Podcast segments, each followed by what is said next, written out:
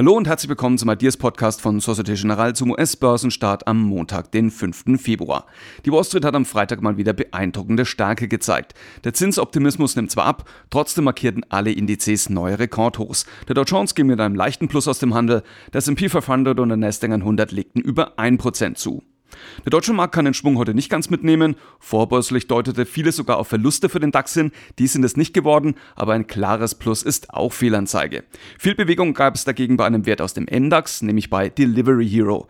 Die Aktie war am Freitag um mehr als 20 Prozent abgestürzt. Heute ging es zunächst nach robusten Quartalszahlen und einem beruhigenden Ausblick über 10 Prozent nach oben. Dann schmolzen die Gewinne aber wieder rasant zusammen und Delivery Hero war zeitweise schwächster MDAX-Konzern.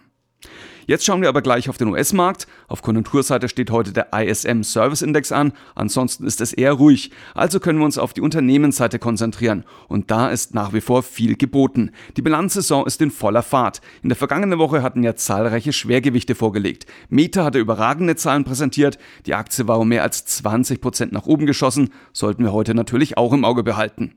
Es gibt aber auch frisches Futter. Vorbörslich haben bereits McDonald's und Caterpillar Einblick in ihre Bücher gewährt. McDonald's McDonald's hat gemischte Zahlen geliefert, der Gewinn lag über den Erwartungen, der Umsatz darunter. Die Aktie könnte heute im Minus starten.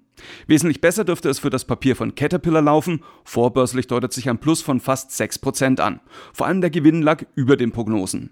Außerdem sollten wir die Aktie von Boeing im Auge behalten. Die dürfte als stärkster Verlierer im Dow Jones in den Handel starten. Boeing geht von einem neuen Problem bei den 737 MAX-Maschinen aus. Dann interessiert uns natürlich, wie die großen Indizes in die neue Woche starten. Die ersten Indikationen deuten auf wenig Bewegung hin, nach der starken Performance aus der vergangenen Woche aber auch kein Wunder.